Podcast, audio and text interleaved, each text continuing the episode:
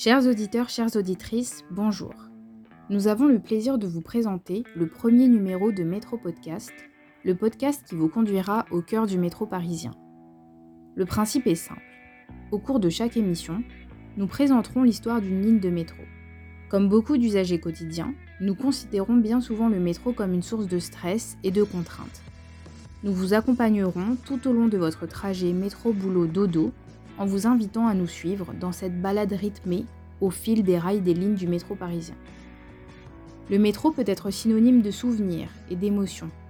Le simple nom d'une station nous évoque des moments passés et partagés, des rencontres, des appréhensions. Elle renvoie également à des souvenirs collectifs. Elles évoquent une histoire. À travers ce podcast, nous aimerions mettre en lumière ces stations, les réalités et l'imaginaire qui en découlent. Retrouvez le plaisir des premiers temps de la radio et du transistor en étant accompagné par notre voix durant votre trajet quotidien. De l'autoradio au podcast, franchissez le pas de la culture accessible partout et à tout moment, jusque dans le métro parisien. Nous vous invitons, le temps d'un trajet, à percevoir le métro autrement. Métro Podcast un podcast qui vous est proposé par Claire Chambon et Amanda Venet. Pour cette première émission, nous nous intéresserons à la première ligne de métro, la ligne 1, qui fut mise en service il y a maintenant plus de 100 ans, en juillet 1900. Château de Vincennes. Direction La Défense. Prochain train dans une minute. Le suivant dans cinq minutes. Nous voici sur le quai de la station Château de Vincennes, point de départ de la ligne 1 à l'est de Paris. Situé au cœur de la commune de Vincennes, le château a été construit à la fin du Moyen Âge et fut le lieu de résidence de plusieurs rois de France.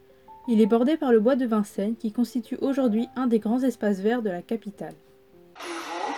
La station Béraud tient son nom d'un notable de la commune de Vincennes, Michel Béraud, qui fut adjoint au maire au XIXe siècle et qui participa à la modernisation de la ville.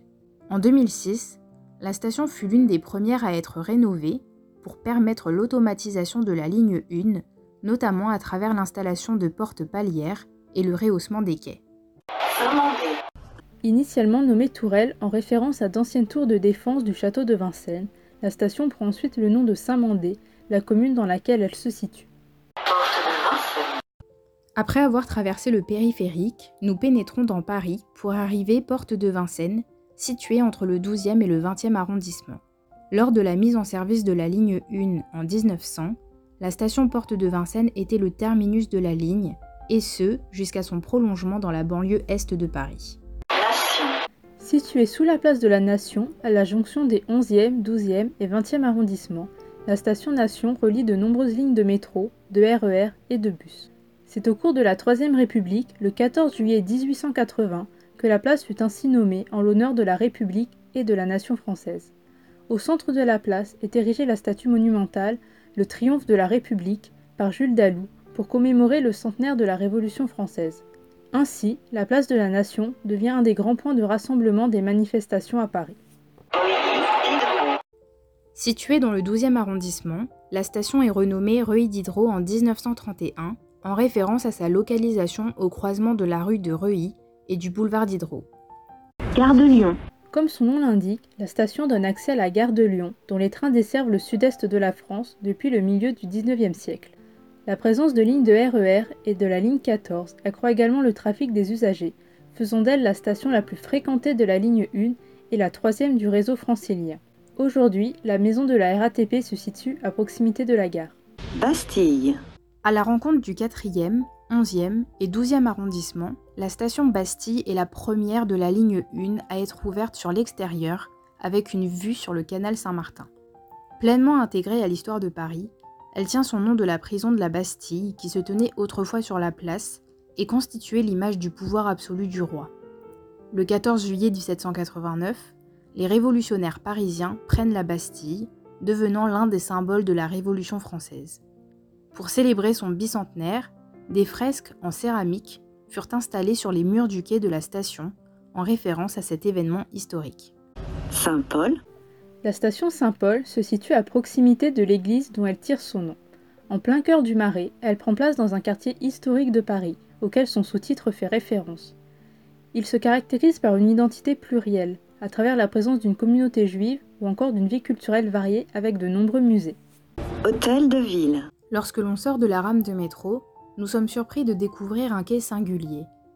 En effet, en 1984, la RATP a souhaité davantage intégrer la station à son environnement urbain. Pour ce faire, les murs du quai sont décorés du blason de la ville de Paris en mosaïque et les sièges reprennent les couleurs du drapeau français. Ce décor s'accompagne de photographies de l'histoire de l'hôtel de ville et plus spécifiquement de l'incendie qu'il a frappé lors de la Commune de Paris en 1871. Châtelet. La station Châtelet tire son nom de l'ancienne forteresse qui servait de prison jusqu'à sa démolition en 1802. Elle fut creusée à ciel ouvert dans l'axe de la rue Rivoli, située en plein cœur de Paris. En 1977, elle est intégrée à la station Léal avec la construction d'une vaste gare RER et d'un centre commercial. Ainsi, elle devient la plus grande station du réseau parisien, reliant 5 lignes de métro et 3 lignes de RER. Louvre, Rivoli. En 1968, la station Louvre-Rivoli est transformée par l'installation des reproductions d'œuvres d'art du musée du Louvre qui sont exposées sur le quai du métro. Cette initiative symbolique rend l'art visible aux yeux de tous. Dans cette continuité, d'autres stations sont repensées pour qu'elles correspondent davantage à leur environnement. En 1991, un groupe de jeunes graffeurs tague la station, ce qui fait débat auprès des usagers de la RATP. Mais cette action est un moyen de revendiquer l'inclusion du graffiti comme forme d'art et du métro comme lieu d'expression. Palais Royal, Musée du Louvre.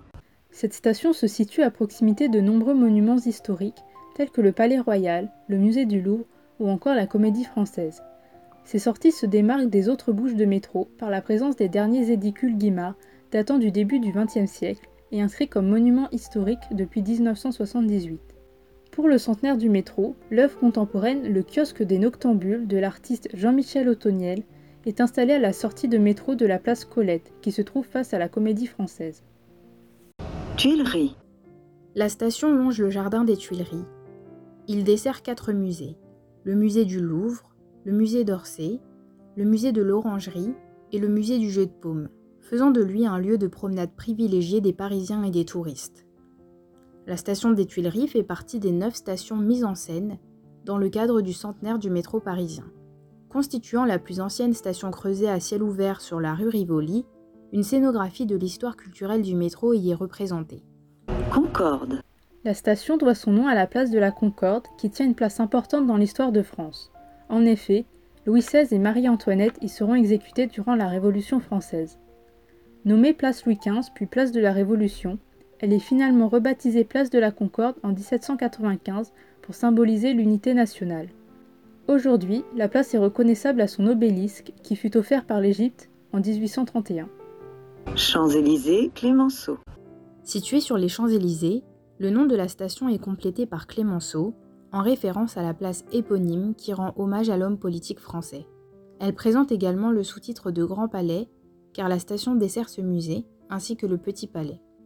Tout comme les stations précédentes, elle est au centre du cœur culturel et historique de Paris. Franklin Roosevelt. Lors de l'ouverture de la ligne 1, la station fut nommée Marbeuf, de par sa proximité avec une rue adjacente portant le même nom.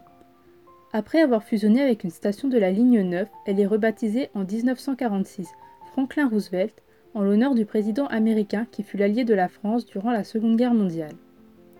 La station se distingue par une décoration singulière qui lui vaut le surnom de station musée. En effet, en 1957, des gémeaux y ont été installés. Un gémail est une technique qui allie l'art du vitrail et de la peinture. Aujourd'hui, seulement trois d'entre eux, représentant des tableaux de Picasso, Degas et Cézanne, demeurent visibles dans la salle des billets. Georges V. À son ouverture en 1900, la station était nommée Alma, en référence à l'avenue et au pont du même nom, évoquant une bataille victorieuse de la France au XIXe siècle. La station est rebaptisée Georges V en 1920 en raison de sa proximité avec l'avenue du même nom qui fait honneur au roi d'Angleterre. Charles de Gaulle, Étoile. La station Étoile tire son nom de la place éponyme de par le croisement de nombreuses avenues. Depuis cette place, on aperçoit le Trocadéro et la Tour Eiffel, symbole de la ville de Paris.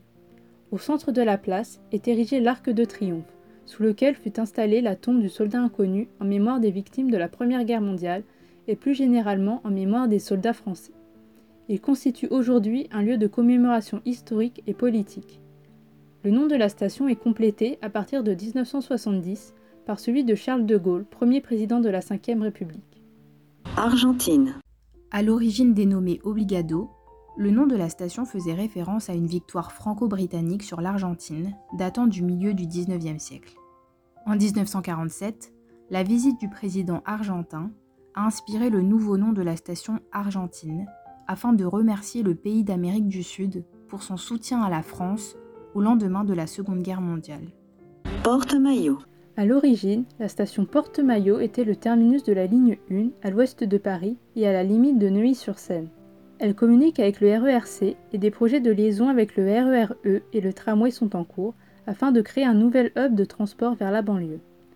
La station donne accès au Palais des Congrès, comme l'indique son sous-titre, mais également au Bois de Boulogne ou encore à la Fondation Louis Vuitton. Les Sablons. La station Les Sablons a été ouverte en 1937. Elle se situe sur la commune de Neuilly-sur-Seine. Son nom fait référence au gisement de sable qui était utilisé pour les travaux parisiens. Son sous-titre, Jardin d'acclimatation, indique sa proximité avec le parc du même nom. Pont de Neuilly. La station Pont de Neuilly est implantée en amont du pont dont elle tire son nom. Elle fut le terminus de la ligne 1 de 1937 à 1992, date de sa prolongation vers la Défense. Avec Bastille, c'est la seule station de la ligne qui est ouverte sur l'extérieur au niveau du pont. Esplanade de la Défense. Située à la fois sur la commune de Puteaux et de Courbevoie, la station Esplanade de la Défense se trouve au pied du quartier d'affaires de l'ouest parisien. Le bassin créé par l'artiste grec Takis constitue une œuvre d'art qui habille l'esplanade, créant un contraste dans le paysage urbain. Cette installation offre un panorama sur le quartier de la Défense et sur la capitale. La Défense. La station La Défense marque le terminus de la ligne 1. Située sous l'Arche, elle conclut l'axe historique de Paris, tracé depuis la station Concorde. Ouverte en 1992, un de ses objectifs est de soulager le trafic du RER A et des lignes de bus du quartier. En effet, elle est la huitième station la plus fréquentée du réseau métropolitain, car elle est au centre du quartier d'affaires de la Défense. À l'avenir, le RER E et la ligne 15 desserviront également ce quartier. Attention à la marche en descendant du train. Please mind the gap between the train and the platform. Bitte achten Sie auf die Lücke zwischen Zug und Bahnsteigkante. 足元にご注意ください。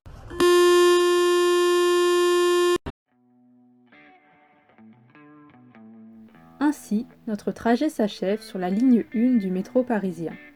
Elle nous a conduit d'est en ouest à travers la capitale, révélant une partie de l'histoire du métro et de la ville de Paris et de sa banlieue.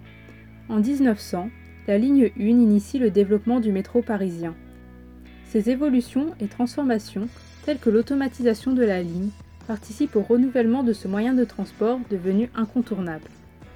En espérant vous avoir convaincu que le métro est bien plus qu'un simple mode de déplacement qui s'inscrit pleinement dans la vie politique, culturelle et artistique de la ville de Paris, nous vous donnons rendez-vous la semaine prochaine sur le quai de la station Nation pour découvrir ensemble la ligne 2 qui nous conduira jusqu'à Porte Dauphine.